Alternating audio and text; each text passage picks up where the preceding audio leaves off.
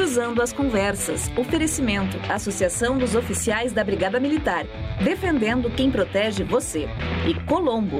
Estruturas para eventos e também fretes e cargas. Cruzando as Conversas está no ar aqui na RDC TV e você nos acompanha pelos canais 24 e 524 da Claro Net e também pelas redes sociais arroba RDCTV Digital em todas as plataformas.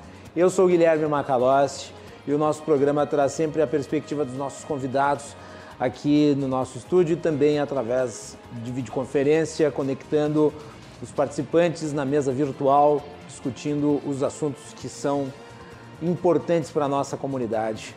Você pode nos assistir também pelas redes sociais, arroba RDCTV Digital, Facebook, lá você encontra o nosso live stream, você pode deixar o seu comentário, a sua mensagem é muito importante para nós. No Instagram você confere os bastidores, no Twitter as notícias do momento conforme elas vão saindo e você também pode acompanhar o Cruzando as Conversas através do formato de podcast, já disponível no Spotify, Google Podcast e demais agregadores. É só procurar Cruzando as Conversas. Lembrando que agora a RDC também está disponível no canal 524 da Claro Fibra TV. Claro Fibra TV, agora em seis cidades: Montenegro, Cachoeira do Sul, Guaíba, Canela, Gramado e Torres. Então fiquem ligados aí na programação da RDC TV. Lembrando sempre que você pode participar é, através das nossas plataformas virtuais. O Cruzando as Conversas é um oferecimento da Associação dos Oficiais da Brigada Militar defendendo quem protege você. E também de Colombo Estruturas para Eventos. E agora também fretes e cargas. É isso aí, cruzando as conversas no ar. Hoje, aqui nessa segunda-feira, na RDC TV, nossos convidados já vão se posicionando. Daqui a pouco nós vamos falar sobre a Covid-19 aqui no Rio Grande do Sul.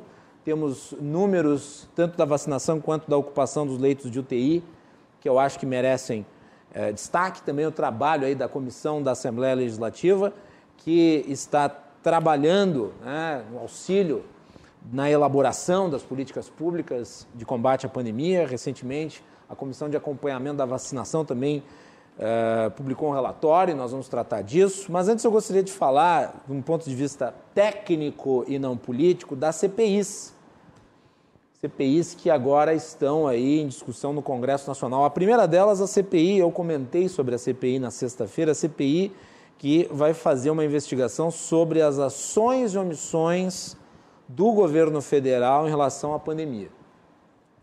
Na sexta-feira, eu falei sobre a instauração da CPI e comentei o imbróglio jurídico, em virtude da ação movida pelo senador Jorge Cajuru e pelo senador Alessandro Vieira, ambos do Cidadania, para que o Supremo Tribunal Federal se manifestasse em relação à sua abertura. E o Supremo Tribunal Federal, através da decisão do ministro Luiz Roberto Barroso, decidiu que sim, que era necessário abrir a CPI.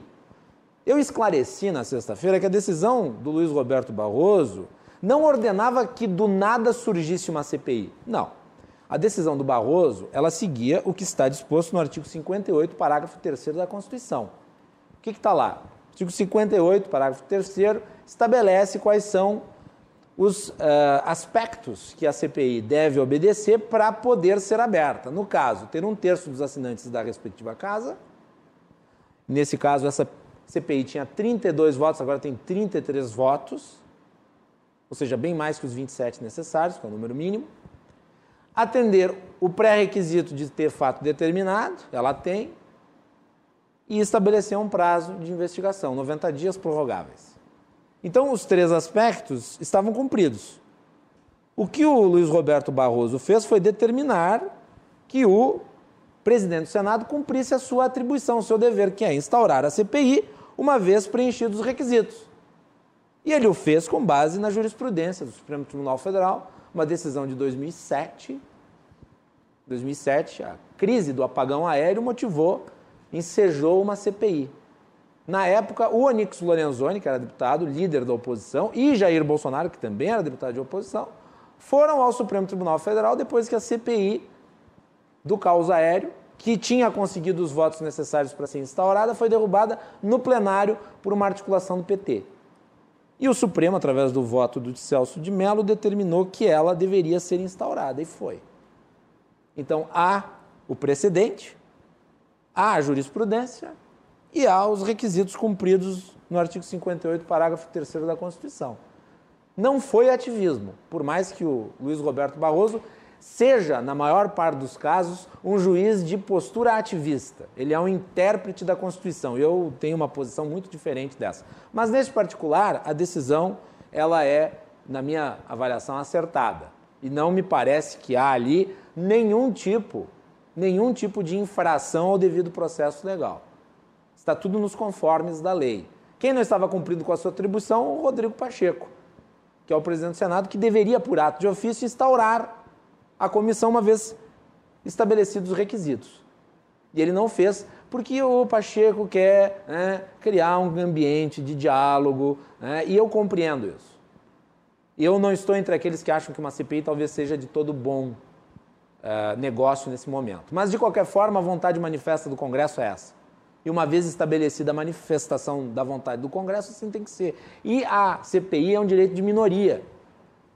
É um direito de minoria, sagrado ela é a razão pela qual ela é a garantia de que a minoria não vai se submeter à maioria. Vai ter independência em relação à maioria. Isso existe em todas as democracias do mundo. E o governo tem que ter a capacidade política de, dentro daquilo que está no regramento jurídico, trabalhar né, para o seu ponto de vista, a sua, a sua ação ser efetiva. Como, por exemplo, buscar a retirada de assinaturas até a leitura da abertura da CPI, o que é algo natural. O, o governo buscar a retirada de assinaturas. Isso é do jogo. Pois bem, aí nós tivemos as declarações do presidente, eu comentei elas também aqui, e no final de semana nós tivemos a gravação. Que coisa patética, um, um senador gravar o presidente da República. Né, e divulgar, para lacrar nas redes sociais. Quer dizer, o Cajuru fazendo outro papelão ainda posando de subserviente. Ah, não, veja, presidente, eu sou um homem muito eu sou um homem muito poderoso, não sei o que e tal. E gravando o presidente na cara dura. Bom, o que, que acontece? O presidente pediu para o Cajuru para que do limão saísse uma limonada. A limonada seria investigar os governadores. Bom, eu estou fazendo uma análise técnica aqui. Veja, eu defendo todo tipo de investigação. Se há algo que investigar, que se investigue. Mas nós temos que fazer uma análise técnica. Então, eu examinei tecnicamente a CPI que pretende investigar o governo federal. A CPI que pretende investigar o governo federal não pode ser ampliada para investigar os governadores, porque ao se ampliar ela para investigar os governadores, você perde um dos três elementos constitutivos da CPI, que é, obviamente, o fato determinado. Se você tem múltiplos fatos, você não tem um fato determinado. Então, se ela for ampliada, ela deixa de ser legal, ela passa a ser ilegal. Então, o que fazer? Já que eu, por exemplo, apoio a investigação em relação aos governadores que eventualmente tenham desencaminhado recursos, haja suspeita de desvios. A criação de uma CPI é a solução em âmbito federal? Não. Por quê? Porque o artigo 146 do regimento interno do Senado, que é lei, estabelece que não será razão para a CPI, matéria que seja de competência da Câmara, dos órgãos do Judiciário e dos Estados. Então, o que o artigo 146 estabelece não é imunidade aos governadores. O artigo 146 estabelece um regramento. Quem é que compete fiscalizar o trabalho dos governadores? As assembleias legislativas. Então, que se proponham CPIs nos estados principalmente naqueles em que existiu a denúncia de malversação de recursos públicos. Agora, o que não dá é tentar embaralhar uma CPI criando um monstro investigativo que vai se detém tudo para não chegar a conclusão nenhuma. Porque vocês imaginam uma situação em que uma CPI, no período de 90 dias, precisará investigar o governo federal, todos os estados e todos os municípios não existe como fazer isso. É impossível. Então, cada macaco no seu galho. O Congresso Nacional investiga o governo federal e as assembleias legislativas investigam os governadores. E se for o caso, as câmaras municipais investigam os prefeitos. Ah, mas aí vai ser mais difícil. Quem diz que a democracia é fácil? Não existem parlamentares que seguem a mesma linha defendida pelo presidente que poderiam buscar a abertura de CPIs estaduais e municipais? É claro que sim. Agora, precisa preencher os requisitos. Tem que ter o fato determinado, tem que ter um terço dos votos e tem que ter o prazo de investigação. Sempre que se pede uma CPI. CPI não é Deus dará. CPI não é Deus dará. E outra coisa, CPI não é solução necessariamente. Porque, em geral, aqui no Brasil, CPI vira circo. A última CPI que produziu um relatório e que gerou um resultado foi a CPI do mensalão, a CPI dos Correios. E depois disso não teve mais nenhuma CPI efetiva. Nenhuma. Principalmente essa última que saiu foi a CPI que virou um circo, a CPI das fake news. Então não glorifiquemos a CPI e nem transformemos a CPI num vale-acolto de denuncismos vazios para ficar, ah, você convocou o ministro Pazuello, então eu vou convocar o João Dória. Porque daí vai chegar a nada. Aí vai chegar ao empate de zero, como disse o Cajuru. Né?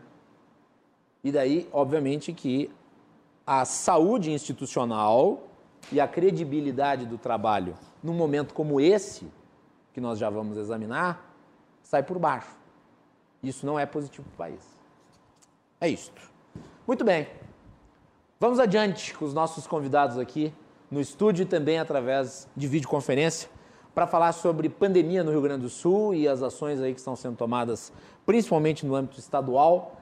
Tenho o prazer de receber no programa de hoje o vice-presidente do CREMES, meu amigo médico Eduardo Trindade, que está aqui no estúdio do Cruzando as Conversas. Trindade, como é que tá? Tudo bem? Tudo bem. Agradeço o convite para estar aqui presente hoje, principalmente para tratar esse tema tão importante e que afeta todos nós, gaúchos e gaúchas. Né? Realmente, uh, tem que saudar e aqui, se tu me permite, Macalossi, eu gostaria de parabenizar o presidente da Assembleia Legislativa, o deputado Gabriel Souza, que já nas nossas primeiras conversas buscou uma aproximação com o CREMERS, até nós assinamos um termo de cooperação na última quinta-feira, para tentar subsidiar de forma técnica a Assembleia Legislativa do Rio Grande do Sul com essas informações. Então, realmente, o CREMERS é um órgão técnico, é um órgão apartidário, é um órgão apolítico, é um órgão formado por médicos, então vamos subsidiar a Assembleia com essas informações. Principalmente, Macalossi, que uma das grandes preocupações que nós temos é como se dará a reabertura do sistema de saúde também. Uhum. Porque a gente fala como se dará a reabertura do comércio, como se dará a reabertura das empresas, mas nós temos que pensar o grande número de cirurgias que foram represadas ah, nesse mais de um ano de pandemia, o número de casos que deixaram de ser diagnosticados ao longo de um ano e também quando for feito o diagnóstico muitas doenças, a gente vai fazer com um grau de evolução maior. E segunda questão, também que a repercussão econômica no sistema de saúde é muito grande. Quantas pessoas perderam o seu convênio de saúde e vão buscar atendimento no SUS? Sim. Um sistema que já estava colapsado muito antes da pandemia. Já um sistema que trabalhava no seu limite. Então, realmente, com pacientes do interior do estado vindo a Porto Alegre, com o sistema de Porto Alegre também com dificuldade. Então, esse vai ser um dos grandes problemas que nós vamos enfrentar. E agora é bom que a, que a Assembleia Legislativo do Rio Grande do Sul, o deputado Gabriel Souza, buscando essa parceria para se discutir esses problemas e encontrar realmente soluções, né? Eu acho que o Brasil, Macalossi, cansou já de a gente buscar essa política do marketing de guerra, né? Vamos criar só oposições, oposições. Não, vamos encontrar pontos de convergência para a gente tentar evoluir. Isso é realmente mais importante, né? Agora se queria criar oposição entre saúde, entre saúde e economia, se quer se criar oposição entre lados políticos, quer se criar oposição entre a classe médica, não. Vamos ver nossos pontos de convergência para a gente conseguir evoluir. Isso é o mais importante. Então, agradeço a oportunidade para estar aqui presente com essa bancada realmente qualificada que vai estar hoje aqui da nossa Assembleia Legislativa Gaúcha. Dois Obrigado. parlamentares junto contigo aqui hoje, à distância, mas muito atuantes na área da saúde deputado do Partido dos Trabalhadores, ex-prefeito de Caxias do Sul, Pepe Vargas. Tudo bom, Pepe? Boa noite, Macalossi, boa noite ao Eduardo Trindade, a Zilá Baitembach, a todos que nos assistem. É um prazer participar desse debate tão importante. E também a deputada Zilá Breitenbach, do PSTB. Tudo bem, Zilá? Como é que tá, querida?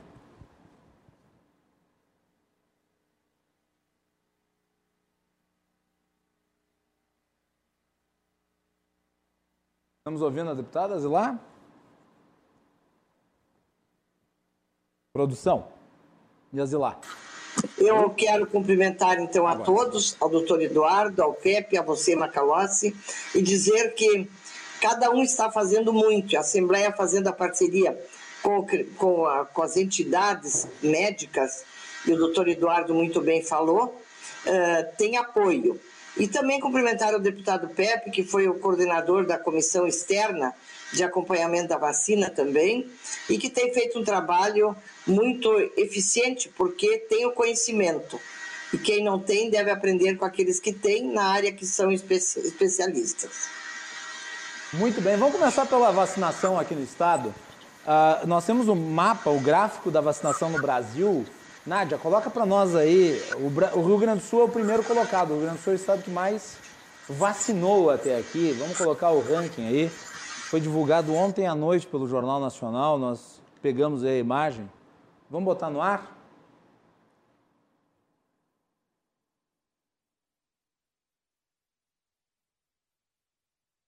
Conseguimos colocar no ar, produção?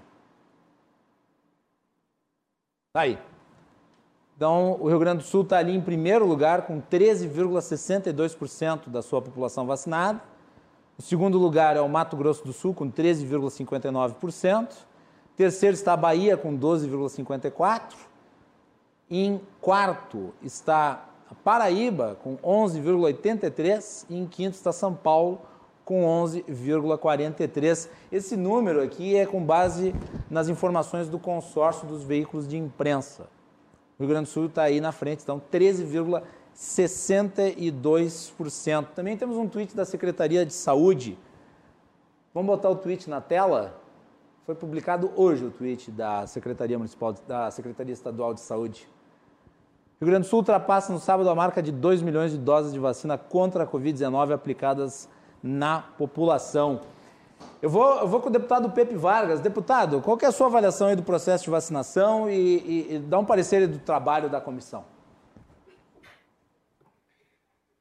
Bom, em primeiro lugar, uh, Macalossi, uh, é importante dizer o seguinte: uh, nos últimos dias aí surgiram notícias infundadas, e olha que está falando aqui um deputado de oposição. Eu posso ter críticas ao governo do Estado, mas eu sou daqueles que acham que a verdade ela precisa ser dita.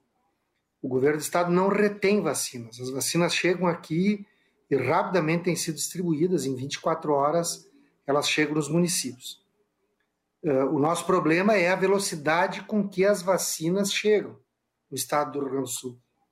Porque 13, podemos estar em primeiro lugar, mas 13% é um número ainda muito baixo. Nós temos que chegar a 70% da população uh, vacinada para ter a chamada imunidade coletiva. Uh, e o Sistema Único de Saúde teria condições de vacinar, se as vacinas chegassem uh, com a velocidade que todos precisaríamos, muito mais gente do que isso.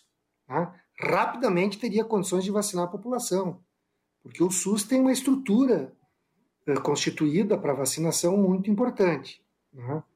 Então, a primeira coisa que eu queria colocar é isso. Acho que o, tem, tem uma eficiência dos municípios, tem uma eficiência do governo do Estado, mas ainda dependemos fundamentalmente das vacinas do Instituto Butantan e das vacinas que a Fiocruz, no primeiro momento importando e daqui a pouco produzindo, enfim, eh, colocam aqui no Brasil. Porque o governo federal, infelizmente, ele se atrasou para tentar contratos né? Tinha, tinha, tinha propostas para fechar contratos em setembro do ano passado, mas, por exemplo, o caso típico é o da Pfizer, né? Uh, argumentou questões que não tem muito fundamento de por que não fazer um contrato com a Pfizer. Agora, em março, finalmente, fez um contrato com a Pfizer, mas daí vai demorar para chegar agora as vacinas da Pfizer. Então, a primeira coisa. As vacinas é da Pfizer, se não me engano, estão previstas para setembro.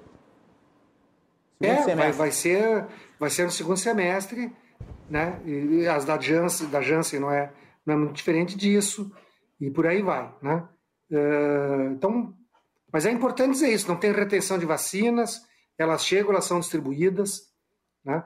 Da mesma forma, é importante dizer que não é verdadeiro que os recursos que o governo federal eventualmente tem encaminhado não tenham sido aplicados na saúde. Aquilo que era para ser aplicado na saúde foi aplicado na saúde. Né? Porque tem muita. Nós, sabe, nós estamos numa pandemia e ainda tendo que viver com fake news, né? Vão dizer, é, vão dizer Pepe, eu posso ter tu, críticas. Ô, Pepe, vão dizer que tu virou governista, hein, Pepe? Vão dizer que tu está apoiando o Eduardo Leite. Não, não, eu sou, eu sou, eu sou daqueles que acham que quando a coisa é, é, é a gente tem que dizer a verdade para as pessoas e não ficar é, tentando é, passar coisas erradas para se dar bem porque é oposição ou situação ou coisa do gênero, né? A crítica que eu posso estabelecer ao governo do Estado, e eu estabeleço, são duas. Primeiro, ele poderia ter investido mais dos seus recursos próprios, tá? porque ele gastou em 2020 os 12% que a lei exige e nada mais do que isso. Então, dos recursos próprios, ele poderia e deveria ter investido mais. Essa crítica eu faço. Assim como eu faço a crítica que o governo do Estado poderia ter buscado lá o consórcio dos governadores do Nordeste, como outros estados da federação fizeram, para tentar né, uh, uh, uh, entrar naquele, naquele, naquele processo de compra de vacinas importadas do Instituto Gamaleia. Não entrou, ele, ele, ele, ele fez outras opções que infelizmente não deram resultado. Tanto que né, todas as opções que o governo buscou disseram que não tinham condições de fornecer vacinas nesse momento. Então, posso fazer essas críticas, mas não posso fazer a crítica de que está retendo vacina e não posso fazer a crítica de dizer que recebeu recurso do governo federal para aplicar na saúde e não aplicou. Por que, que eu digo isso, Macalossi? Porque eu queria te parabenizar pela, por aquilo que tu eh, fizeste há pouco ali, dizendo que quer uma CPI. CPI é instrumento de minoria. Então, um terço constitui uma, uma CPI. Tem que ter fato determinado? Tem que ter fato determinado. Então, de fato, se tiver algum Estado que não está, que está desviando o dinheiro da saúde para outras áreas, é para ser uma CPI claro. na Assembleia Legislativa. Sim. Eu não vejo razão de abrir uma CPI na Assembleia Legislativa, porque eu não vejo esse desvio do recurso. O que eu vejo é que o governo poderia, ele cumpriu a lei nos 12%, poderia ter optado por aplicar mais do que 12%, seria até desejável. Não o fez. Mas isso é uma natureza de crítica distinta de dizer que isso é uma CPI. Então, essa é. história estão querendo estabelecer lá no, no, no, Senado de que agora a CPI tem que investigar os estados, não. A CPI tem que ver outras coisas, né? É, a CPI tem que se concentrar em cima das questões do governo do estado, do governo federal, desculpe, porque é verdade, né? O governo federal desdenhou da vacina, desdenhou da pandemia, uma série de questões. Comprou medicamentos que a ciência diz que não tem eficácia, gastou dinheiro nisso. Uh, enfim, tem um conjunto de questões uh, que precisam ser devidamente analisadas, inclusive testes, né? Uma das, um dos problemas sérios é que não se faz testagem e de forma adequada, né? Uh, o Brasil ainda tem uma testagem baixa comparativamente a outros países. Nós ficamos uma boa parte do tempo só testando pacientes graves que iam para hospitalização, quando que 80% das pessoas não fazem casos graves, não vão precisar de hospitalização, nem por isso deixa de transmitir a Covid, né? Um caso assintomático, um caso leve, também transmite. Né? E nunca foi feita a testagem, ou no início ali não era feita a testagem desses casos, e também não era feita a busca ativa dos seus contactantes. Então isso é muito importante. Muito Como a vacinação vai demorar, infelizmente, né? para chegar aos 70% da população, para a gente atingir a imunidade coletiva, é, é necessário outras medidas. Né? E, e, entre essas outras medidas, uma questão fundamental é essa: é testar todo caso suspeito, é fazer a busca ativa de todos os contactantes, é testar os, os, os contactantes, deixar em quarentena até o, ter, ter o resultado. E isso tem sido feito de forma não muito efetiva né? não, não só bem. no Rio Grande do Sul, como no Brasil inteiro. Né? Então, então, nós poderíamos ter respostas, pessoas morreriam, Não tem como ter uma epidemia dessa natureza sem que pessoas morram. É verdade que ninguém, ninguém da atual geração enfrentou uma situação como essa. Só quem viveu em 1918, 19, 20 sabe o que foi a, a, a epidemia de influenza. Né? Governantes, médicos, gestores hospitalares, gestores da saúde pública, ninguém enfrentou uma situação desse tipo. Muito é bem. compreensível que questões uh, uh, possam ter dificuldade no início, mas depois de um certo tempo, tem determinadas questões que poderiam estar sendo adotadas que infelizmente não vêm sendo adotadas. Zelar Branteibach, depois Eduardo Trindade. Zelar, duas impressões aí sobre a vacinação no Rio Grande do Sul. Como é que se chegou a esse resultado em que o Rio Grande do Sul vacina mais do que os outros estados? Olha, nós temos aqui uma estrutura muito boa. E o planejamento eficiente da Secretaria Estadual, das secretarias municipais, a logística da distribuição de vacinas fez com que nós tivéssemos realmente esse resultado. E a gente vê em cada município que há uma preocupação, com exceção de poucos, com aquele Boa. que vai se vacinar também. Ter um local adequado, fazer drive-thru, várias ações para que as pessoas tenham acesso à vacina. Qual é o problema nosso? É a quantidade de vacinas. Eu faço parte daquela comissão nacional de acompanhamento da vacina. E a gente ouviu o embaixador da Rússia, o embaixador da China, o diretor da União Química, e todos foram unânimes. Não há vacina suficiente.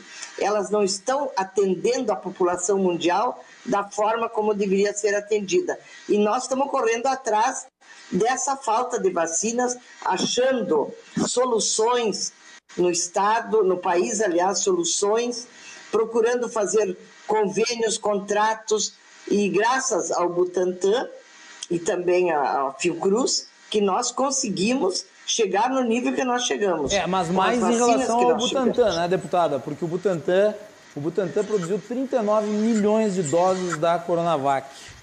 A Fiocruz ainda está é, muito incipiente na produção da Covishield ainda, principalmente se comparar as duas e vacinas. Com, com certeza é a primeira etapa do contrato, outra etapa terá um pouco mais de doses do que essas, mas existe a fabricação. E o que os embaixadores colocaram, que eles também sofrem pressão nos seus países, querem se vacinar, e não entendem como saem vacinas do país e toda a população ainda não está vacinada.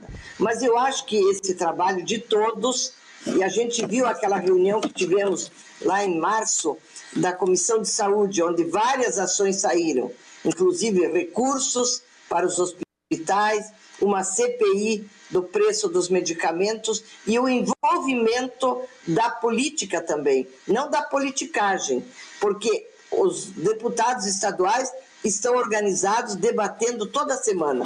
Amanhã nós vamos ter uma audiência com a Vigilância Sanitária do Ministério da Saúde, para esclarecer, para cobrar, para, enfim, pedir uh, mais agilidade em tudo que o governo pode fazer.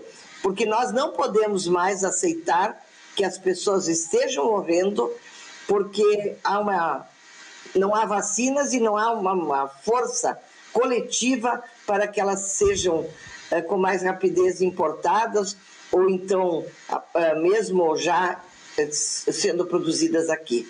Então é uma questão que precisa ser discutida. E a Unali, nessa força de deputados estaduais, está fazendo a sua parte. Deputada, a senhora, a senhora, a senhora participou, desculpe interromper, mas a senhora participou de uma reunião da Comissão Nacional de Acompanhamento da Vacinação, a CONAVE, falando sobre a, a Sputnik 5, né? E como é que está o andamento disso? Porque até onde eu sei, a Sputnik 5 ainda não apresentou para a Anvisa é, os documentos necessários para a aprovação na fase 3. Então, o que falou o embaixador russo? Eu sou, da, eu sou representante da Assembleia nessa comissão e tá. participo de todas as comissões. O embaixador, o embaixador russo falou que eles têm quatro fábricas ampliadas na Rússia e já distribuem vacina para 58 países. Mas o que está vendo? Não é só a falta de vacina. É uma vacina que precisa de equipamentos para fazer testes biológicos. E não há nem equipamentos para adquirir no mercado para ampliar as fábricas com a necessidade desses equipamentos. Então, além da falta de, da, da produção de vacinas, para ampliar essa produção, estão, estão tendo dificuldade de conseguir equipamentos.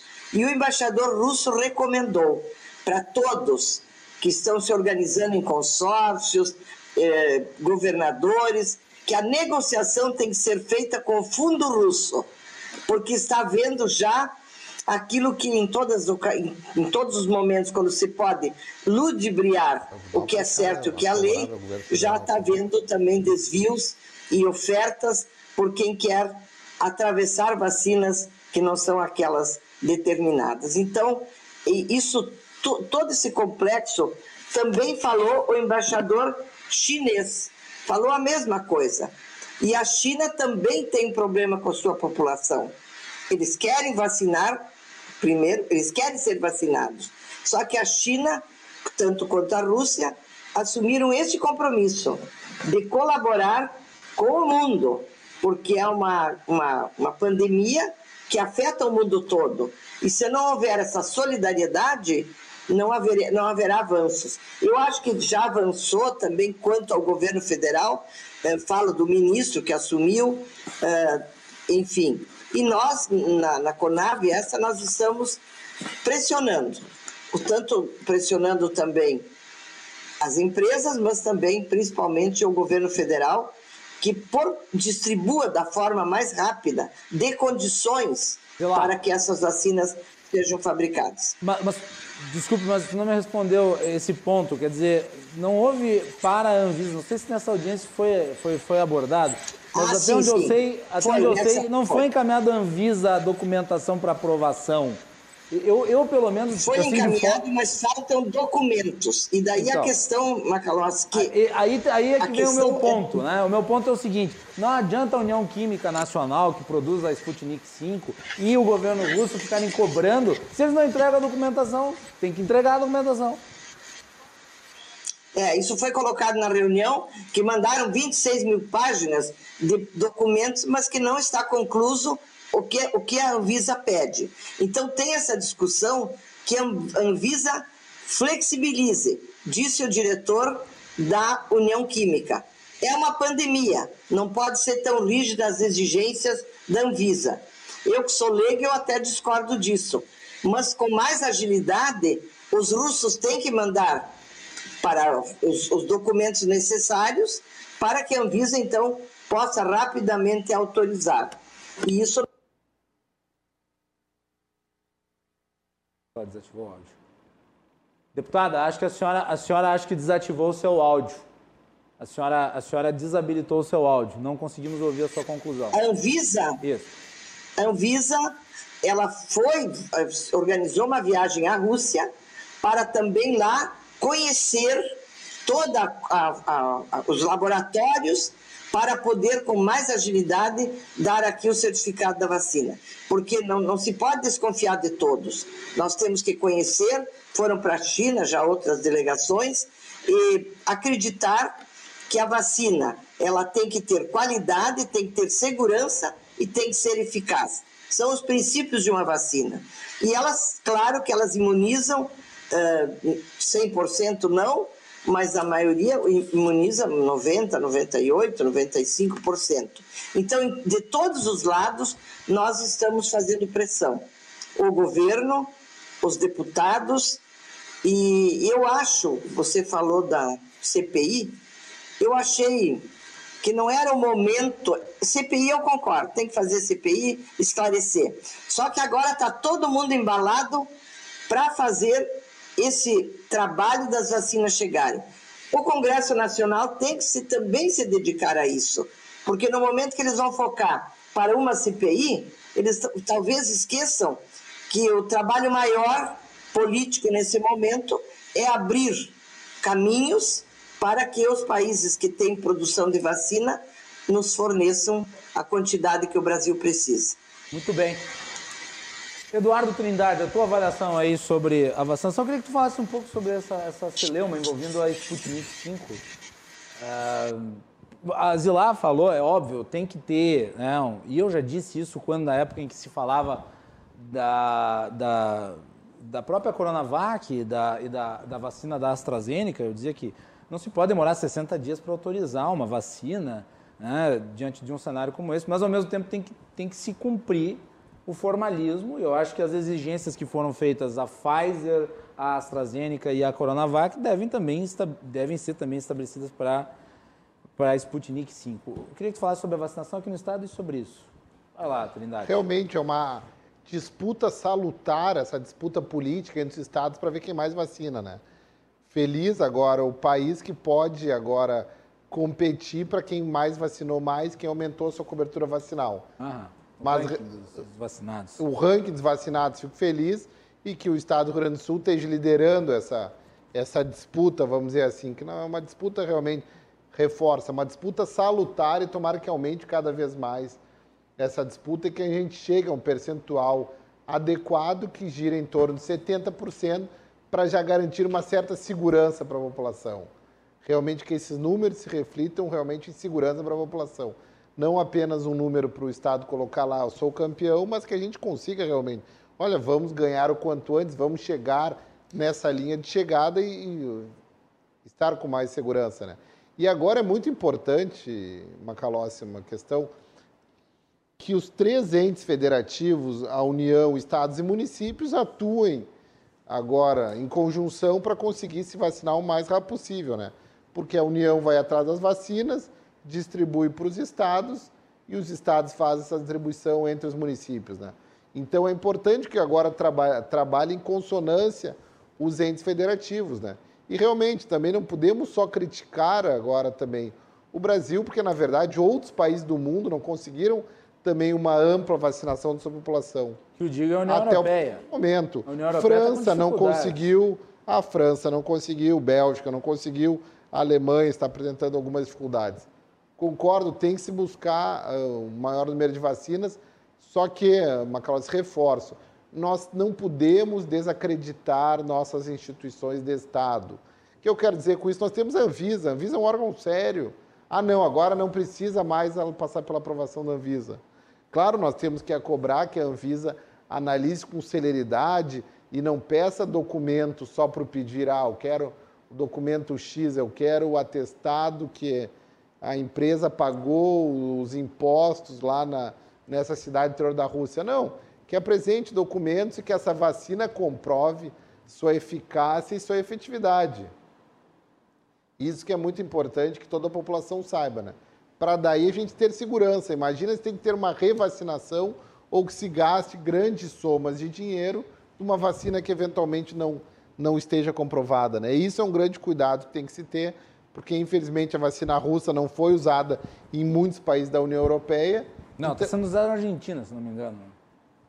É, está sendo usada na Argentina, provavelmente deve estar sendo usada na Rússia, mas muitos países da União Europeia não compraram essa vacina e que apresentam um percentual de vacinações menores que o nosso. Então, isso chama um ponto de interrogação em todos nós. Né? O material que é comprado na, na Rússia, que a Argentina comprou também com viés um pouco político da questão e, e, me incomoda, e outros países da Europa não e, compraram. E me incomoda é, é, a União Química Nacional ficou o tempo inteiro no noticiário pressionando para que a lei saia, sabe? Parece um lobby des, desabrido, assim. Pra, não, e querendo... É, eu, eu, a mim não agrada, pelo menos, sabe? Mas então, Macaló, só para ficar claro para quem está nos assistindo, a Anvisa é para garantir segurança, que os medicamentos usados em território nacional sejam seguros para a população. Então, agora quer se criar uma lei de forma um tanto quanto assoberbada para que se não se cumpra determinados pré-requisitos e que eventualmente possam não gerar o benefício necessário e pode gerar um malefício. Eu não estou querendo dizer que a burocracia estatal deva retardar a vacinação do povo brasileiro, de forma alguma.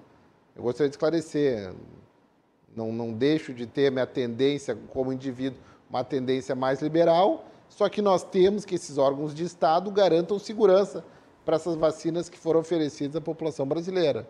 E nós temos órgãos de Estado que funcionam há décadas e agora não, não, agora ah, não, estamos com esse de forma assoberbada, vamos dizer, não, não vamos seguir esses órgãos que são órgãos de Estado e não de governo, que fique claro.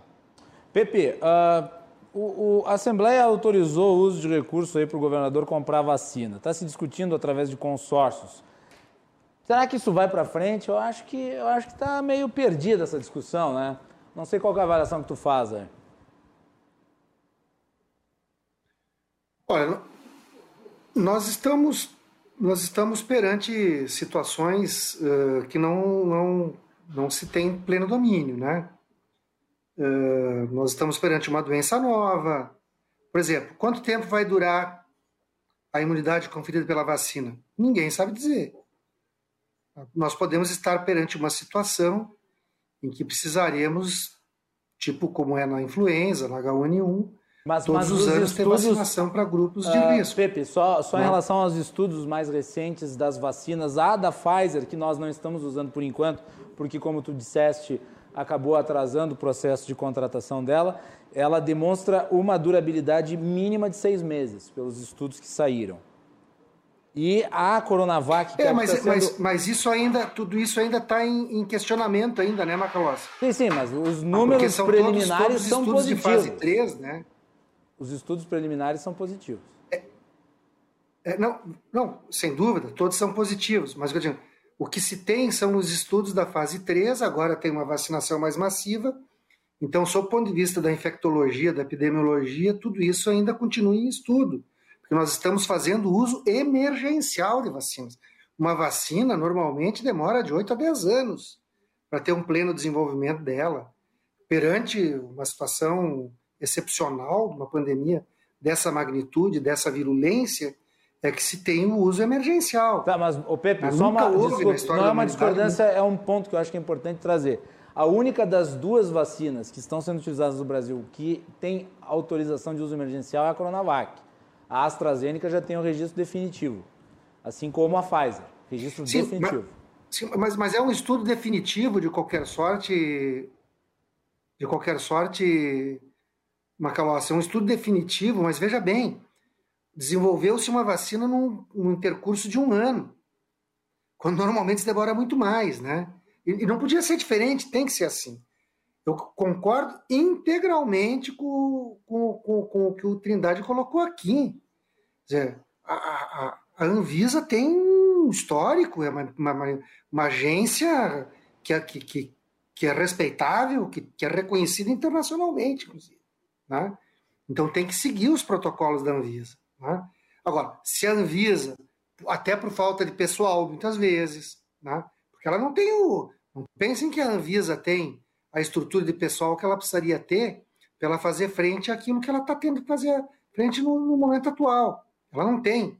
Né? Então, por N razões, se ela tem dificuldade de acompanhar, é que foi feita uma legislação e uma decisão do Supremo Tribunal dizendo o seguinte: Bom, se outras agências reconhecidas internacionalmente, tipo FDA norte-americano, agência europeia, entre outras, reconhecidas internacionalmente, aprovaram um determinado imunizante e a Anvisa está com dificuldade, poder-se-á, eventualmente, utilizá-lo aqui no Brasil também. Sim. Então, acho que, sob esse ponto de vista, tem uma certa segurança, né? Ninguém vai usar aí um imunizante uh, uh, sem a segurança necessária. Mas não é o caso Mas, do Sputnik. De, de, qualquer sorte. Não é o caso do Sputnik. Oi? Não é o caso do Sputnik. Ah, Sputnik. A Sputnik, a Sputnik está sendo usada em vários países do mundo. Com Mas não nesses reconhecidos Os estudos de fase lei. 3 mostraram. Oi? Mas não nesses reconhecidos pela lei que tu citaste. Não, não, eh, tu tem razão, tu tem razão. Mas veja bem, os estudos de fase 3 da Sputnik mostram que ela tem um, uma eficiência uh, bastante considerável, de mais Perfeito. a mais. Perfeito. Deixar não, não claro, quero botar em dúvida a, a vacina si. Não, veja bem, a Sputnik foi desenvolvida pelo Estudo Gamaleia. O Estudo Gamaleia tem uma instituição que tem 130 anos de existência. Nicolai Gamaleia, que dá o nome ao instituto, em 1886 já tinha um centro de vacinação contra a raiva. Ele foi discípulo de Luiz Pasteur. Então, esse instituto ele foi constituído na Rússia na época do czarismo ainda, na época do Império Russo. Né? Passou o Império Russo, passou a União Soviética, passou o, o Boris Yeltsin, passou e está lá até hoje. Né? A Rússia sempre teve uma, uma independente de, dos regimes de governo que ela teve, tem um, um, um investimento em ciência e tecnologia que é inegável. E o Instituto Gamaleia é reconhecido internacionalmente. A menos que fiquem fazendo essas disputas bestas aí de, de, né, de ideologias e coisas do gênero. É um instituto que passou várias ideologias pelo governo russo e até, até, até hoje está lá o Instituto Gamaleia com pesquisadores, especialistas reconhecidos internacionalmente. Então, é uma vacina ultra segura, tão segura quanto da AstraZeneca, quanto da Janssen, quanto da. Aliás, tem mais tradição do que os chineses. Né? A China não tinha toda essa tradição, é mais recente a tradição da China, até pelos últimos anos, pelo desenvolvimento econômico que a China teve. Então, tranquilamente, é uma vacina muito segura, pode e deve ser usada. Né? E, e, e, e, é muito bom que a gente tenha outras coisas. Qual é que é a questão nossa? Ah, tu falaste, bom, o ICM, como é que é? Mas o ICM não foi só para vacina. O ICM foi para ajudar no combate à Covid. Vamos deixar claro. O governo do estado teve que comprar seringa e agulha que o governo federal não comprou. É a primeira vez que tem uma campanha de vacinação na história do Brasil que o governo federal não distribui seringa nem agulha. Fizeram uma licitação no tempo lá do Pazuello, a licitação deu deserta, não teve jeito. O, o próprio Bolsonaro disse, não vou mais licitar. Então os estados têm que comprar vacina, seringa, agulha. Né? Uh, uh, uh, vamos vamos, vamos para a área de habilitação de leitos de UTI. Vamos, vamos o deixar... Governo, habilitou Pepe. todos os leitos de UTI que, que tinham em dezembro? Não, não habilitou. Quem é que está pagando isso? Os municípios Pepe. e o Estado. Eu, eu vou pedir só para então, tu deixar essa discussão da UTI. são necessários para tudo isso. Mas também pode ser para comprar vacina. Também pode ser para comprar vacina. Eu, eu, eu, eu, eu, acho que o governo poderia ter seguido aquilo que a Zilá falou há pouquinho aqui. Quem é que o embaixador russo disse que é para falar? O Fundo Russo de Investimento, o Fundo Soberano Russo. Foi o que os governadores do Nordeste fizeram, desde agosto do ano passado.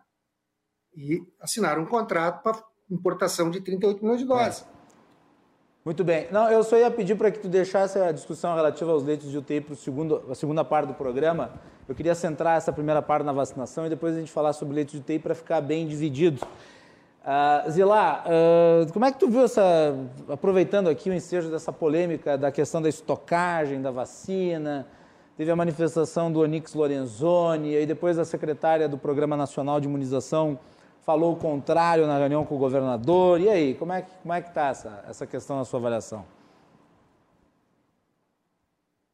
Acredito que nesse país que é tão grande, há alguns, algumas regiões que não estão tão bem organizadas e não têm uma estrutura para chegar até aquelas distâncias que são às vezes quase impossíveis de serem alcançadas.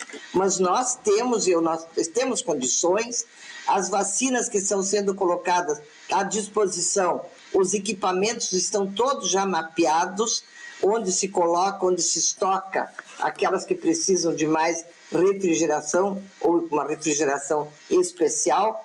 E eu estou vendo que no Brasil, apesar de todos os tropeços, de não termos a vacina como deveríamos, por também falta de agilidade maior do governo federal, nós nos estados, os estados estão todos muito bem organizados. Claro que nós aqui no sul, nós temos o nosso SUS trabalhado de uma forma mais organizada.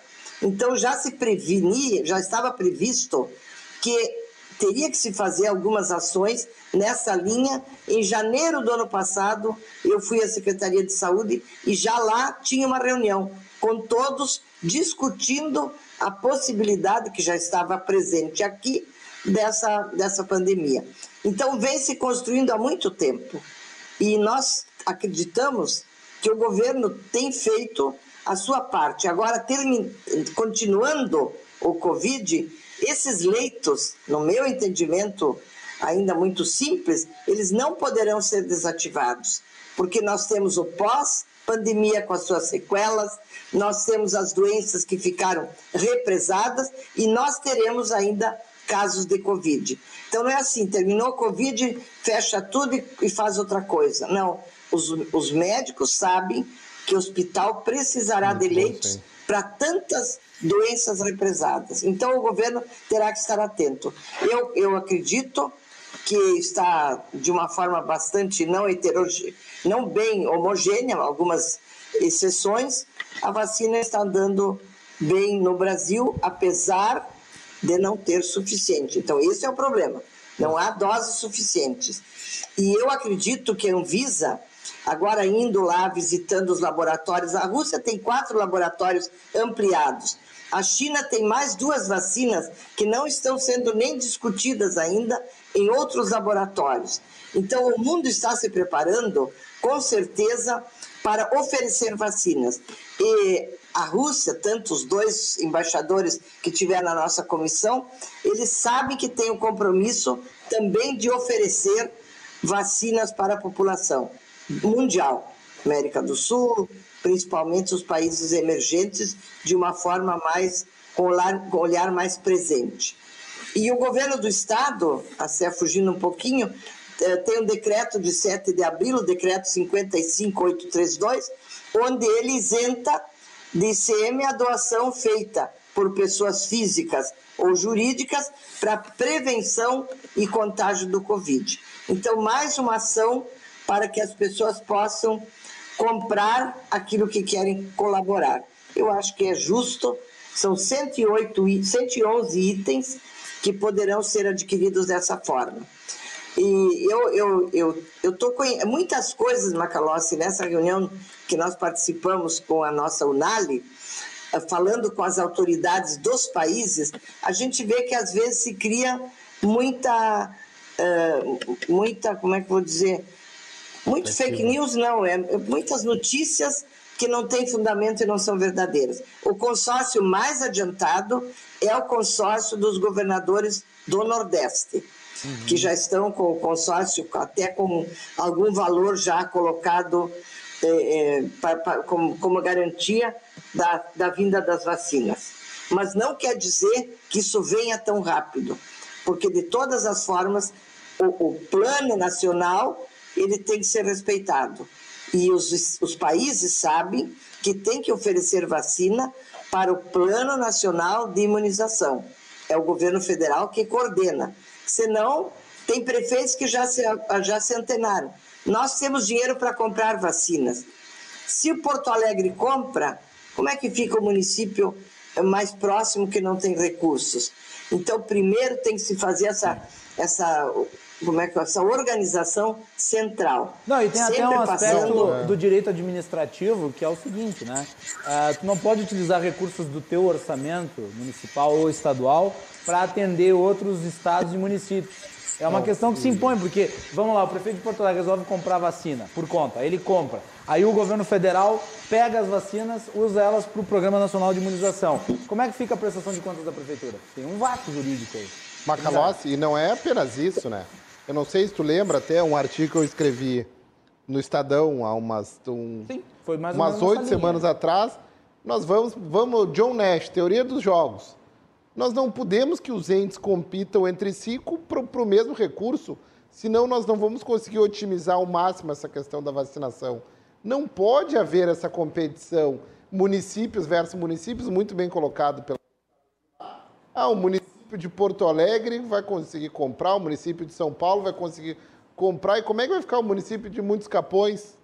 O município Chapeta, pegando como exemplo, que não, não, não tem tantos recursos, não tem nem uma estrutura para fazer essa questão, essa compra no mercado internacional.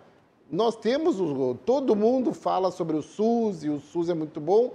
O SUS é uma pirâmide, é um sistema hierarquizado, muito bem projetado. A União tem suas funções, os estados têm suas funções e o município tem suas funções. Por isso que, apesar, mais uma vez, reforço isso, daí falando sobre a minha posição individual aqui, não a posição do Conselho, não podemos haver competição entre os entes, senão todos vão sair prejudicados. entre nós brasileiros vai haver essa competição por essa busca de compra de vacinas? Não, nós temos que os nossos parlamentares cobrem, então o governo federal compra essas vacinas, se cobre dos governos estaduais que se distribuam o mais rápido possível e que se cobre que os municípios vacinem o mais rápido possível. Porque se haver essa competição, E, fica, e vamos ficar claro aqui, nós não, não dispusemos de técnicos e de tantas estrutura de recursos humanos para agora os municípios forem atrás de comprar vacinas, os estados atrás de comprar vacinas, que, que isso não seja uma. Imagino que isso não seja uma questão panfletária e seja com realmente objetivo, mas isso talvez só vai gerar competição e quem vai ser prejudicado vão ser os brasileiros. Porque a gente vai pagar mais caro, talvez, uma vacina que não seja efetiva, enquanto alguém vai estar deixando de cumprir a sua função. Porque em saúde é a teoria do cobertor curto. Mas só gostaria de reforçar uma fala da deputada Zilá, que eu fiquei uh, contente até em ouvir um parlamentar falando isso, é bem por essa questão. Nós vamos ter um represamento do número de casos. Uh, se calcula que pela Sociedade Brasileira de Cirurgia Oncológica, 200 mil casos de câncer deixaram ser diagnosticados desde o início da pandemia.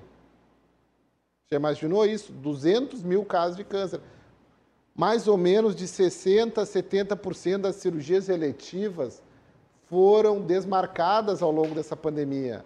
Em algum momento, vão, esses pacientes vão ter que ser operados.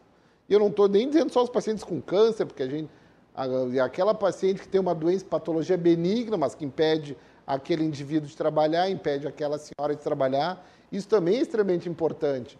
Então, nós temos que cada vez mais reforçar as nossas estruturas permanentes, nós temos que construir hospitais. Quais grandes hospitais que foram construídos no Estado do Rio Grande do Sul nos últimos anos? Não lembro de cabeça. Nós não lembramos, nós temos um aumento da população e nós não temos grandes hospitais que foram construídos, estruturas realmente adequadas. A nossa atenção primária melhorou nos últimos anos? Não teve uma melhora substancial. Nós temos que investir mais em capacitação dos profissionais, em profissionais cada vez mais qualificados, estimular a interiorização desses profissionais com um plano de carreira adequados, que na verdade quando ele diagnostique um caso lá na ponta, que eventualmente consiga, ele consiga transferir de forma organizada esse paciente para um centro adequado, que a gente acabe que atualmente o Rio Grande do Sul não é nem ambulância ou terapia, é o micro-ônibus terapia, passando para o grande centro. Então, isso é um grande cuidado que nós vamos ter que ter e nós e saibamos isso. Os, os, os números do Rio Grande do Sul foram adequados, até uma mortalidade adequadas, muito pela capacidade dos técnicos dos nossos profissionais, que atuam de forma brilhante nas UTIs, de forma quase heróica nas UTIs, conseguindo esses bons resultados, resultados comparáveis a outros uh, centros mundiais muito mais desenvolvidos que nós. Então, isso realmente tem que se pensar. Estruturas permanentes, não essas estruturas temporárias, realmente em conseguir interiorizar e realmente estimular e fazer uma atenção primária, uma atenção básica à saúde realmente adequada. Zé eu lhe interrompi um minuto para tu concluir lá o teu, o teu raciocínio e a gente poder ir para o intervalo, nós temos mais para falar no segundo bloco. Mas pode concluir, por favor, eu lhe peço desculpas. Tem que habilitar o áudio, Zé nessa nossa comissão, todos têm segurança das vacinas que produzem. Só falta agora a gente desembrulhar o que foi exigido e que não foi entregue da Sputnik e nós teremos também essa vacina entrando aqui no país. Segundo o embaixador chinês, o segundo contrato com as vacinas da China, ele será um pouco maior do que o primeiro. O primeiro foi acho que 38 milhões de doses ele virá com o maior número de doses. Então, essa força conjunta da, da federação é que nós não tivemos desde o início. E isso prejudicou muito a doença nova, não havendo uma força conjunta e uma organização federativa, com certeza daria essa balbúrdia, como eu diria, de, de, de conseguir organizar o sistema como a gente precisa. Muito bem, vamos fazer um intervalo e nós voltamos na sequência para falar da ocupação e também a, a, flexibilização da bandeira preta aqui no estado. O governador Eduardo Leite aí tem feito ajustes no mapa do distanciamento, permitindo a setores econômicos retomarem as suas atividades. Houve uma leve queda aí nos indicadores de ocupação, mas ainda é muito alto. Não vamos aí dizer que está se desafogando, porque não se está né? Quando se chega a 98% de ocupação, isso já é caos, não é, não é, não é, não é chegar no 100 que fica no caos. O Trindade está aqui sabe o que eu estou falando. Né? É, é, já está em 98%, já é causa. E aqui a média em Porto Alegre é 130%. Tem gente que já está dizendo assim, não, agora está caindo, está vendo uma queda vertiginosa. Vamos com calma, vamos com calma. Voltamos para falar sobre isso no segundo bloco.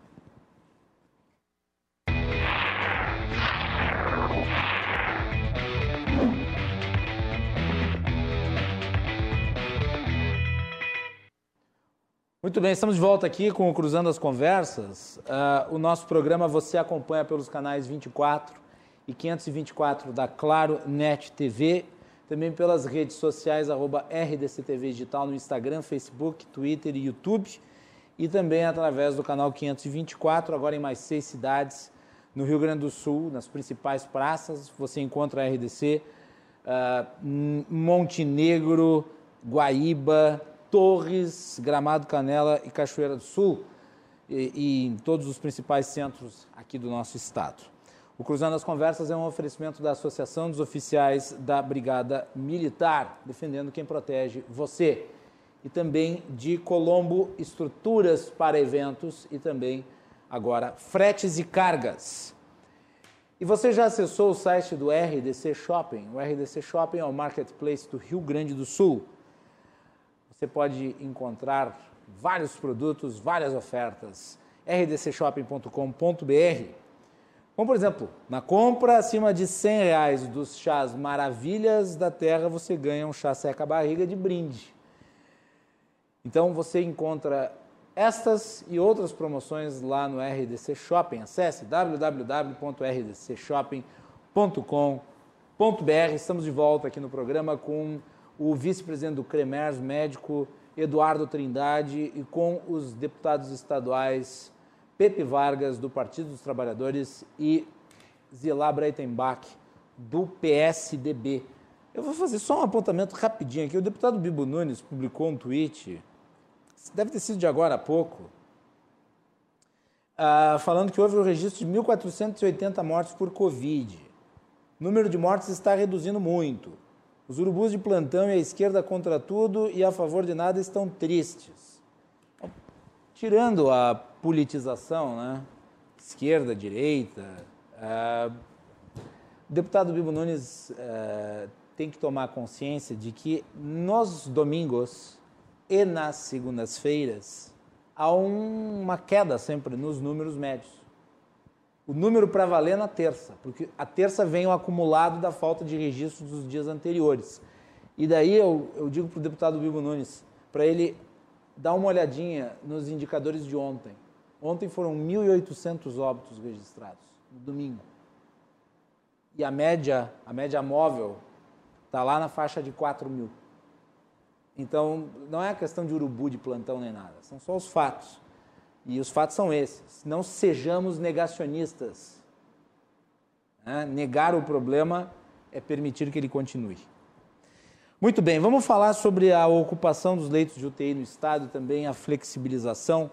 E eu estava acompanhando, eu vou começar essa rodada com uh, o Trindade. Eu estava acompanhando aqui as postagens do Isaac Schwarzensalpt, que é médico também, faz análise de dados, e o Schwarzalpt ele está ele tá apontando que apesar da leve queda no número de internações, uh, os dados que nós temos ainda são muito negativos e que pode ser perigosa esta flexibilização.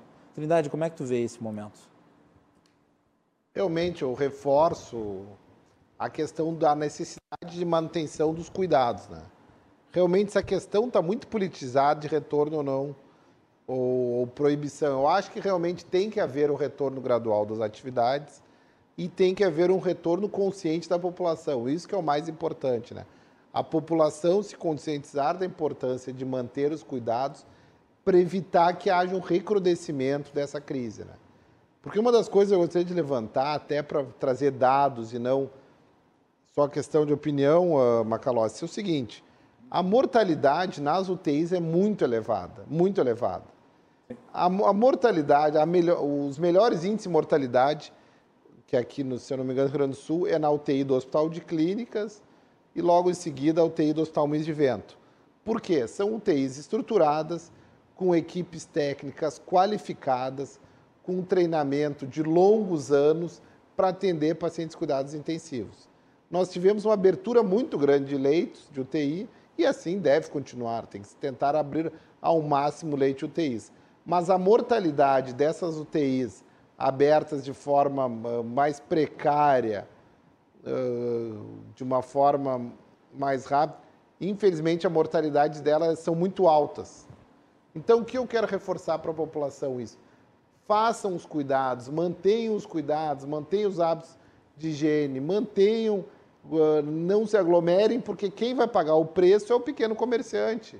Quem vai pagar o, vai pagar o preço é o pequeno empresário.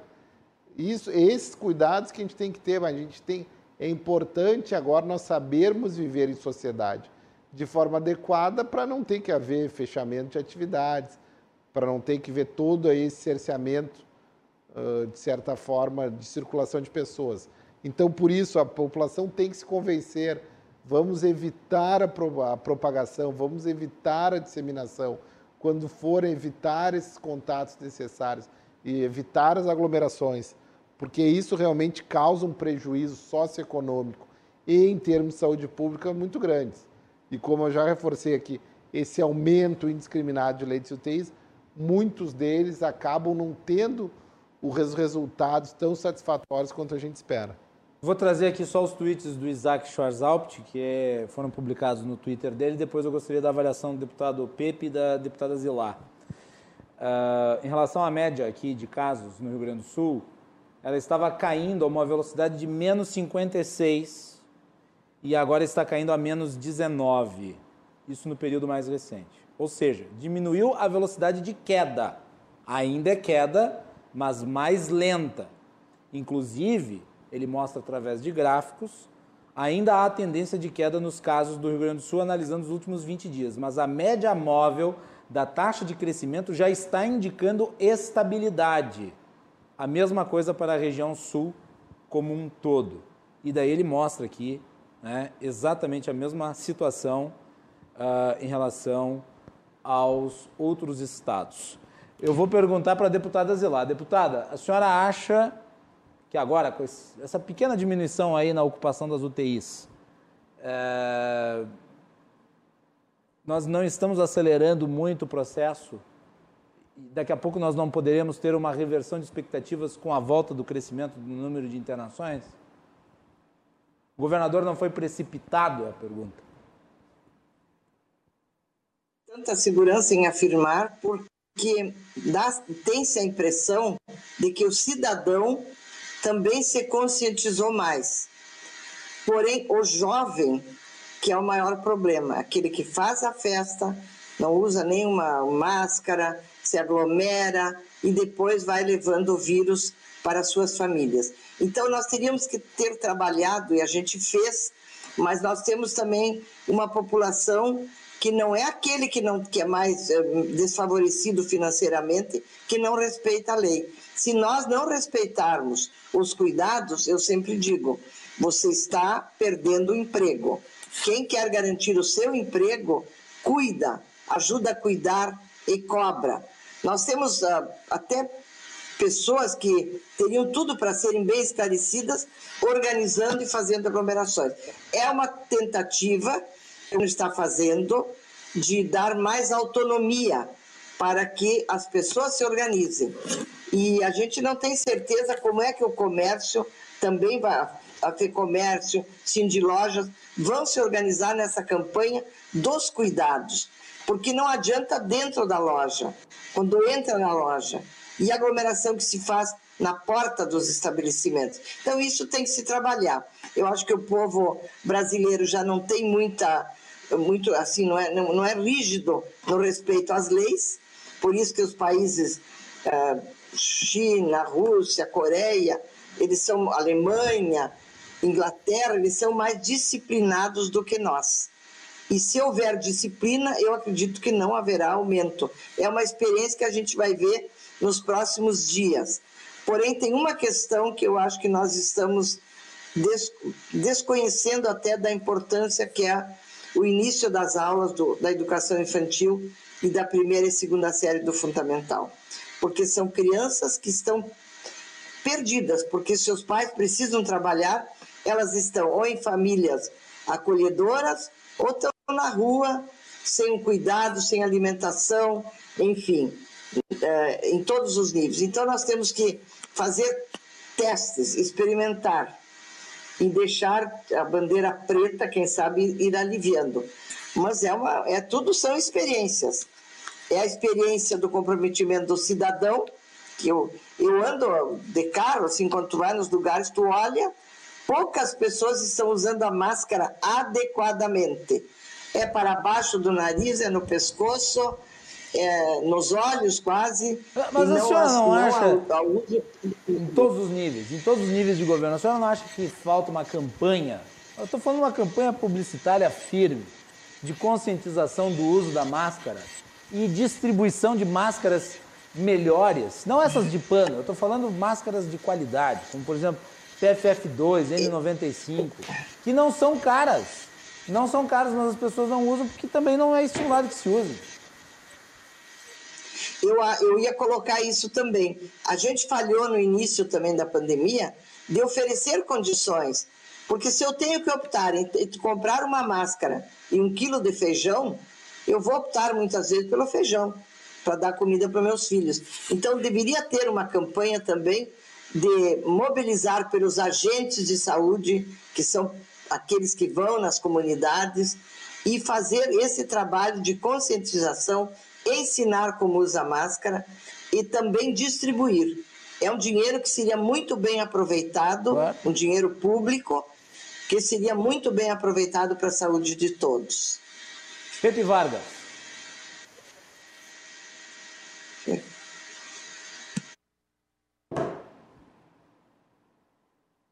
Deputado Pepe, está conosco ainda? Estou, tinha, desculpe, eu tinha deixado o microfone bloqueado. Está me ouvindo agora, Macalossi? Sim, estou lhe ouvindo. Suas considerações Zé? então, sobre a ocupação de leitos no Rio Grande do Sul. Primeiro, deixa eu fazer um comentário. acho que o governador foi precipitado? A pergunta que eu fiz para Zilar para ti também. O governador foi precipitado? Em que sentido tu diz? Reabertura nesse momento? Ah, sim, tá. Uh, veja bem, uh, é verdade aquilo que o, o ali colocou, de que a queda é pequena. Tem uma queda, positivo, ainda bem, né? Vamos, vamos, vamos, vamos saudar essa queda. É importante que tenha tido uma queda, mas ainda é um patamar muito elevado de contaminação, um patamar muito elevado de internações, ainda um patamar muito elevado de mortes e ainda um colapso do sistema de saúde do que diz respeito às estruturas uh, de, de tratamento intensivo. E é verdade que os leitos. Ah, mas o hospital tal tem 130% de taxa de ocupação do leito UTI. Significa que 30% não estão no leito UTI, então estão num tratamento de algum grau de improvisação. Não tem como a gente dourar a pílula não dizer isso. É verdade isso. Não é a situação ideal né? nem de estrutura e nem de pessoal, muitas vezes, né? porque não é assim, né? Tu capacitar pessoas para cuidados intensivos. Então, tudo isso deve ser realmente dimensionado. Né? Então, acho que tem razão. Agora, se, uh, uh, o ideal e o possível. O que, que, seria o ideal? O ideal era o distanciamento social máximo nesse momento. Né? Sim. Agora, vamos lá. Nós estamos indo para sétima semana em bandeira preta. 42 para 49 dias bandeira preta. Na bandeira, na bandeira preta, uns não funcionam, uns funcionam com restrições maiores, outros funcionam com restrições menores e alguns funcionam sem nenhuma restrição. Então, te coloca no lugar do cara que não pode funcionar. Ele se sente injustiçado, porque ele vê alguns funcionando, ele não pode funcionar. Eu acho que teria sido muito mais eficiente, e em alguns lugares foi feito isso, em vez de fazer é, é, isso de uns funcionam, outros não funcionam, fazer uma restrição maior num curto período de espaço de tempo. Pegar o caso do município de Araraquara, por exemplo, que fez 10 dias daquilo que chamam de lockdown. ali, foi, ali foi um lockdown mesmo. Que não vão chamar a bandeira de, preta de lockdown dias. porque não é lockdown. É, Eles fizeram 10 dias. 10 dias. E aí, em 10 dias, eles tinham o quê? Antes desses 10, 10 dias, eles tinham 53% das pessoas que faziam teste dava positivo. Eles baixaram para 6%, se eu não me engano. Né? Eles conseguiram resolver, ou debelar, ou diminuir significativamente. Mas foi 10 dias de rigidez. Mas aí foi todo mundo. Então não teve essa história que uns funcionam, outros não funcionam, eu me sinto prejudicado, eu me sinto prejudicado, e nem tão arrastado no tempo. Então, resultado, aquilo que parecia ser uma coisa radical se mostrou mais eficiente e menos custo para a economia. Né? E com mais resultado uh, sob o ponto de vista do enfrentamento à pandemia. Então, primeiro eu queria colocar isso. Segundo, uh, para fazer alguma coisa mais prolongada no tempo, precisa suporte econômico. Claro. Qual é o suporte econômico das pessoas? Uh, o governo do estado tomou essa medida agora, nós, inclusive, da nossa bancada, votamos favorável, que toda ajuda é bem-vinda, mas ela é absolutamente suficiente. Os deputados todos lá discutimos isso. Ah, isso é, é pouco, não dá, precisa mais, não sei o quê. Né? Uh, a, a, nossa bancada apresentou uma proposta, uh, nós protocolamos agora em março um projeto de lei propondo que o Estado do Rio Grande do Sul invista 50 milhões de reais para equalizar a taxa de juros, Macalossi. O, o, se, o, se, o, Estado investir 50 milhões de reais, não precisa nem ser tudo no primeiro ano, pode ser 25 milhões agora e 25 milhões no ano que vem. Ele tem capacidade de equalizar a taxa de juros uh, para financiamentos até um, montante de um bilhão de reais para microempresas, não importa qual é o setor, se é hospedagem, alimentação, comércio, cabeleireiro, etc., uh, uh, academia de ginástica, o que for empresa inscrita no Simples ou microempreendedor individual. Até um bilhão de reais com crédito subsidiado. Mas aí vem outro problema. Ah, não tem garantias reais para dar e está negativado. Não tem certidão negativa, não tem certidão positiva, só está com certidão negativa. Então, tem que tirar toda, toda a possibilidade de, de, de exigência de certidões negativas e fazer um fundo de aval. Se investir 140 milhões de reais num fundo de aval, que não precisa ser com recurso do Tesouro, pode utilizar outros ativos para colocar lá nesse fundo de aval, que dê garantia para os bancos, dá para financiar um bilhão de reais. Isso assim, ó, nós, nós reunimos com especialistas, com técnicos, né, que, que nos assessoraram nessa questão. Bom, nós não temos maioria, nós somos oito deputados do PT, quatro do PDT, eh, uma do PSOL. Se o governo não der sinal verde, vai ser difícil nós aprovar essa proposta. Nós estamos querendo dialogar. Não precisa ser essa exatamente, mas precisa ter linha de crédito, precisa ter forma desse coisas desse tipo. E é preciso também dar suporte para as famílias muito pobres. Né? Uh, uh, eu acho que é importante as 8.100 famílias que vão ser atendidas pelo, pela, pela como é que é o, a, a, a, o auxílio emergencial gaúcho que o governador lançou, 8.100 famílias pobres que vão receber duas parcelas de 400 reais. Mas é insuficiente. Nós temos hoje no é. Rio Grande do Sul 355 mil famílias em situação de extrema pobreza. Extrema pobreza é renda per capita familiar de 0 a 89 reais. De 0 a 89 reais. Então precisa ser algo mais, mais volumoso. Agora, veja bem, é preciso que os governos compreendam que todo investimento em gasto social, parte dele retorna aos cofres públicos. Tem um estudo do IPE que mostra que 56% do gasto social dos governos retorna aos cofres dos governos em forma de impostos, claro. O cara ganha um auxílio emergencial e vai comprar comida, vai comprar roupa, vai comprar alguma coisa. É injeção na veia da economia direto, gera emprego, gera renda e parte disso retorna em tributos. Né? Muito bem. E tem um outro estudo com o IPE, aí não é do IPE, é da Fundação Getúlio Vargas, se eu não me engano, que diz o seguinte: cada um real que é investido no Bolsa Família Opa. contribui o interno bruto do Brasil. Acho que a internet do. Então, o gasto, ele dá retorno, ele, ele injeta recursos na economia. Então, nós precisamos coisas desse tipo para que também tenha possibilidade de um distanciamento social. Agora, a Zilá tem toda a razão.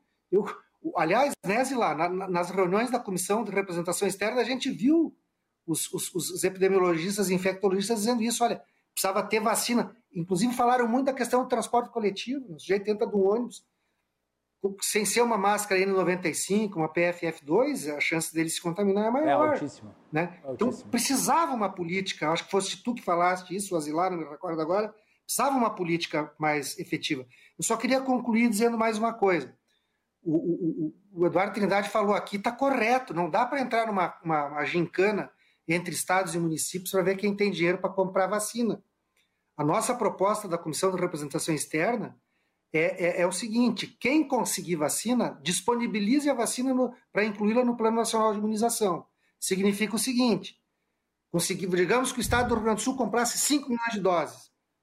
Coloca essas doses do Plano Nacional de Imunização. Ele consegue as 5 milhões, traz vacina e o governo federal não precisa mandar 5 milhões para cá. Manda para outros estados. Né? Isso é fazer um, foi o que o consórcio de governadores do Nordeste fez.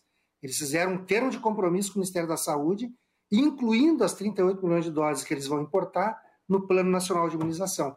Mas está corretíssimo. Não é. dá para fazer essa gincana de que uns têm dinheiro e compram e aí os outros não têm, né? Corretíssimo, concordo integralmente.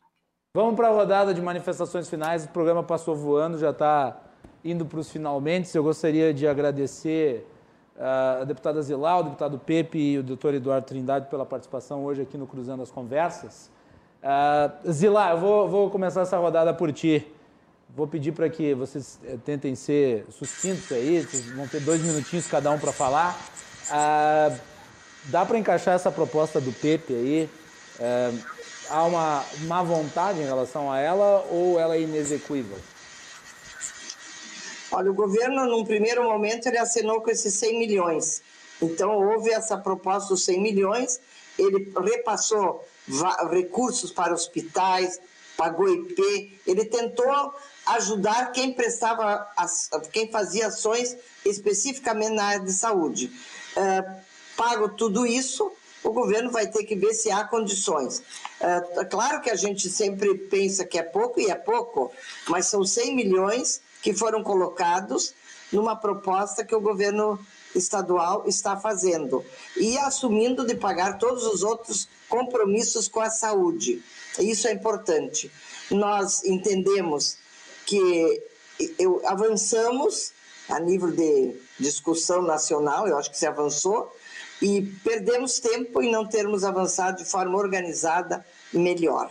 E a gente aprendeu uma lição, que não podemos fazer de uma, de uma pandemia uma competição político-partidária, ideológica, seja do nível que for. É cuidar das pessoas e da vida das pessoas. E é isso que a gente discute muito na nossa Comissão de Saúde. É pluripartidária, mas nós temos um somatório de conhecimento, de esperança, de experiências e de respeito, cada um contribuindo com aquilo que pode.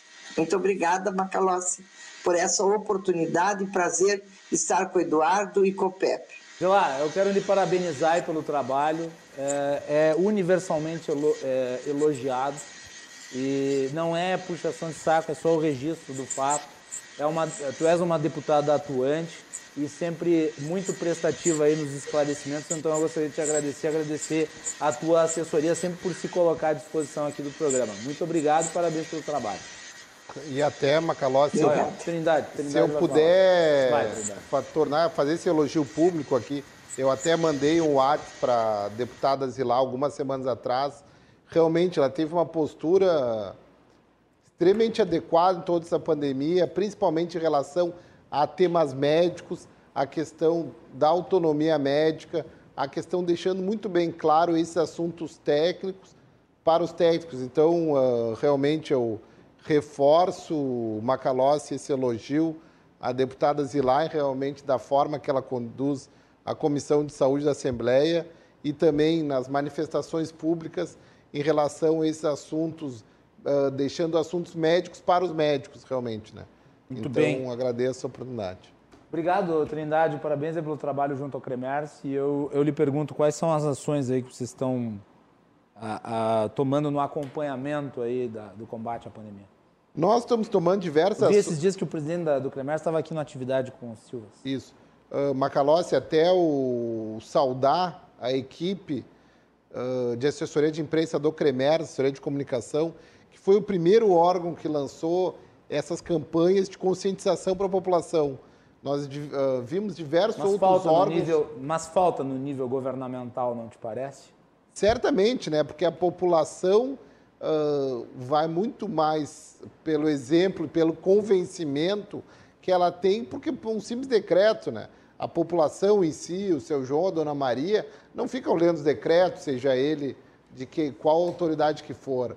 Ela tem que ser convencida da importância de seguir esse regramento. Então, isso que faltou, acho que campanhas de conscientização populacional. Por que evitar uh, aglomerações? Por quais cuidados nós devemos ter? Uh, como deve ser feita a reabertura? Como as atividades comerciais agora, quais protocolos devem ser seguidos? Porque senão, agora está cada vez mais claro que o prejuízo é de todos, seja do rico, seja do pobre, cada vez mais, infelizmente, essa questão das escolas está cada vez mais claro quem sofre mais é aqueles alunos de escola pública. Nós estamos aumentando o fosso da diferença social agora nessa questão do fechamento das escolas, principalmente aqueles alunos de escola pública, aqueles alunos mais prejudicados do ponto de vista socioeconômico. E tudo isso reflete nas questões de saúde pública. Vocês estão vendo aqui um cirurgião falando sobre questões da importância da atenção primária à saúde, da questão do nível educacional da, da população em si, principalmente das crianças, para a gente conseguir ter aumentos, ter ganhos realmente substanciais do nosso nível educacional. E principalmente o que? Investir em estruturas permanentes, investir em hospitais, em UTIs que fiquem depois de legar, se é que podemos pensar em um legado dessa pandemia, que fiquem estruturas ah, permanentes com legados após pandemia. E que se evite essa questão que, infelizmente, eu tenho que reforçar, Macalós, alguns uh, gestores de municípios do, do interior que agora querem buscar profissionais com uma formação completamente inadequada, que nada contribuem para a melhora do, da, dos, dos, números e indicadores de saúde, só para fazer aquele. Uh, mostrar atendimentos no papel e que não se reflete realmente. Nós já tivemos que entrar com ações.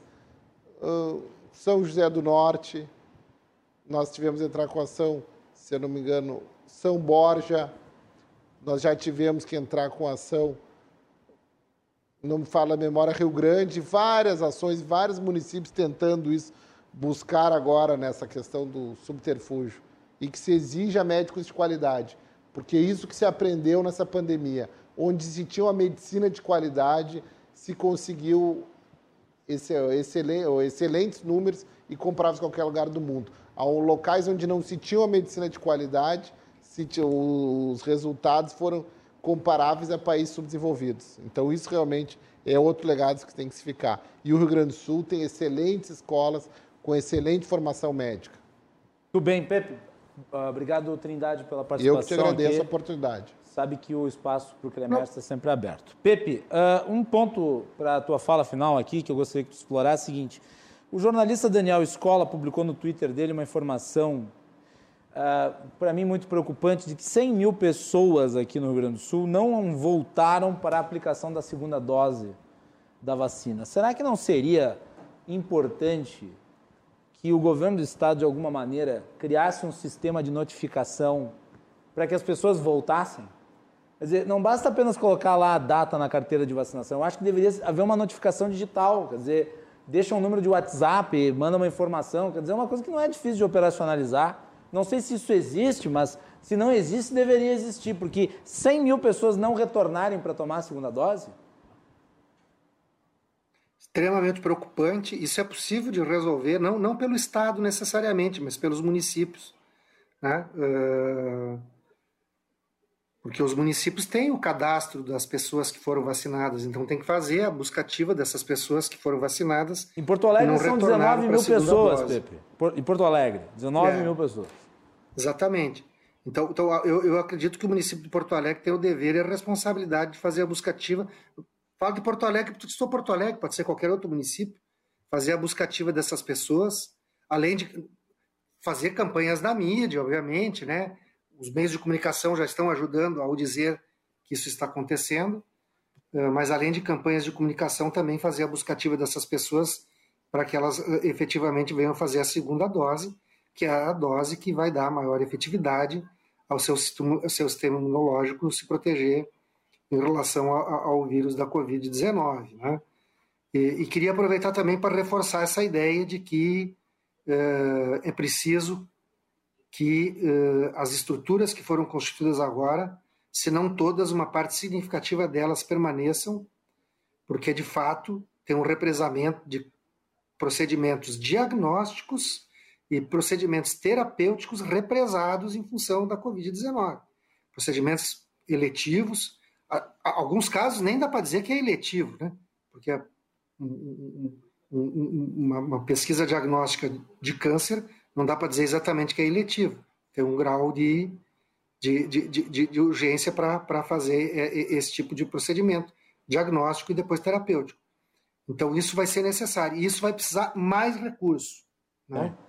Se tem alguma vez na história em que recurso para a saúde deverá ser prioridade, é agora. Né? Não estou dizendo que antes não tivesse que ser prioritário, mas agora com muito mais premência, com muito mais urgência, com muito mais necessidade. Porque eh, para colocar em dia tudo que deixou de ser feito, o que era eletivo e deixou de ser feito, vai precisar. Aliás, eu temo, inclusive, que as é. estruturas é. atualmente existentes sejam insuficientes. Então tem que, tem que pensar o dimensionamento disso, ampliar a estrutura e vai precisar muito recurso. E é muito preocupante que nesse momento a gente veja cortes no orçamento do Ministério da Saúde. Se pegar a proposta orçamentária do ano de 2021, ela tem 40 bilhões de reais a menos no orçamento do Ministério da Saúde comparativamente a 2020. A Comissão Mista do Orçamento, o relator resolveu parte disso, mas resolveu só 7 bilhões. Ainda faltam 33 bilhões de reais para o orçamento do Ministério da Saúde no ano 2021 ser igual ao de 2020. Então é muito preocupante Não, isso. E pro... Acho que esse é um tema que vai exigir da, da, da classe política, dos, dos, gestores públicos, dos gestores hospitalares, das entidades de representação dos profissionais da saúde, dos usuários do SUS. Não, e Muita porque nunca esquecer também, deputado, permitiu uma parte para um pedreiro que tem que operar sua hernia inguinal, que é uma cirurgia, uma patologia benigna. Sem dúvida. Se ele não operar a sua hernia inguinal, ele não consegue fazer a sua função, ele não consegue trabalhar, não consegue tirar o seu sustento. Para aquela senhora, para aquela diarista que eventualmente tem um, sangramento disfuncional, tem que fazer uma esterectomia, a, a sua cirurgia, que é uma patologia benigna, que infelizmente numa reabertura não vai ter uma prioridade nos casos de câncer, nos casos de neurocirurgia, também é fundamental. Nós temos que pensar isso e cada vez mais agora peço aos nossos representantes no parlamento que também que, que tenham um estímulo não apenas procedimentos de alta complexidade, mas os procedimentos de baixa e média complexidade, que nunca foram vistos no Brasil e nunca foram remunerados com bons olhos e que, na verdade, atinge aquela população economicamente ativa, a força motriz da nossa sociedade, que está lá, as pessoas que estão trabalhando nas indústrias, as pessoas que estão trabalhando nas empresas, aqueles jovens. Então, isso realmente peço aos nossos parlamentares que também se atentem a essa condição, porque isso também é muito importante. Pepe, para concluir, 20 se... segundinhos. Nós não, sem dúvida, limite. tenho total concordância com o doutor Eduardo. Se não a hérnia, a hérnia inguinal vai virar uma hérnia encarcerada, uma hérnia estrangulada vai virar uma urgência. Né? Para fora o fato de, eventualmente, ele não poder trabalhar. Para pegar esse exemplo que tu citaste, né? Mas eu concordo integralmente. Agora, eu acho que tem que ter uma pressão para além do mundo parlamentar, pressão no bom sentido, né? Da democracia, da, da pressão democrática, respeitosa, mas colocando os termos como eles têm que ser colocados, para que tenha mais recurso no Ministério da Saúde, porque isso, só os estados e os municípios não conseguirão fazer frente a isso. Pepe. Precisa ter muito recurso federal para ajudar. Estouramos o tempo, queria lhe agradecer também, Pepe, assim como agradeci a Zilá pelo trabalho dela, parabenizá-lo também aí junto à Comissão de Acompanhamento da Vacinação e também pela prestatividade de sempre participar aqui do Cruzando quando a gente lhe pede. Então, agradeço e muito boa noite. Obrigado. Boa noite. Tudo bem. Vamos lá, vamos, vamos, vamos fazer um intervalo só para encerrar o programa e voltamos na sequência só com o fechamento.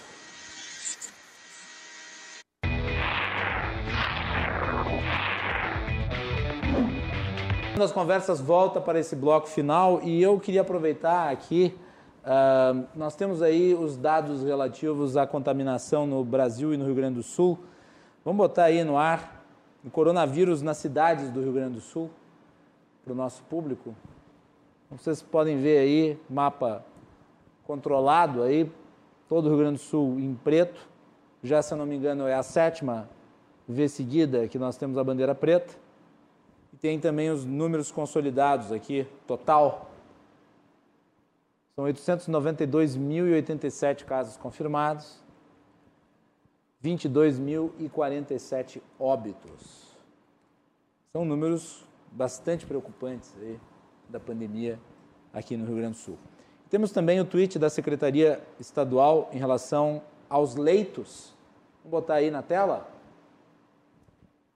Uh, tweet da RDC TV, a matéria que está lá no nosso site, rdctv.com.br. Rio Grande do Sul tem queda na ocupação de leitos em UTI por 12 dias, o que é uma notícia positiva. A gente comentou aí no bloco anterior, mas todos os cuidados são necessários porque a pandemia está longe do fim e ainda nós estamos num momento muito grave.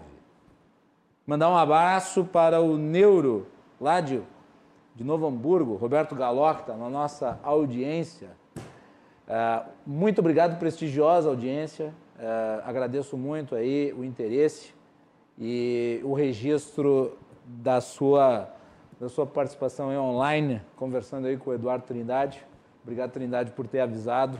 Ficamos aí felizes com a audiência do Alberto Galó e de muitos profissionais que nos acompanham, sempre das áreas que nós tratamos, nós temos esse prestígio, audiência de muitos qualificados profissionais das suas respectivas áreas.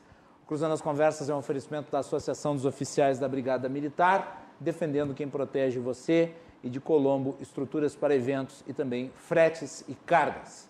Nós vamos ficando por aqui e voltamos amanhã à noite para falar do Plano Safra e dos investimentos na área da agricultura. Vamos falar de coisa boa amanhã.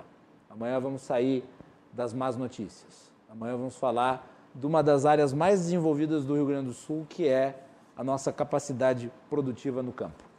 Boa noite.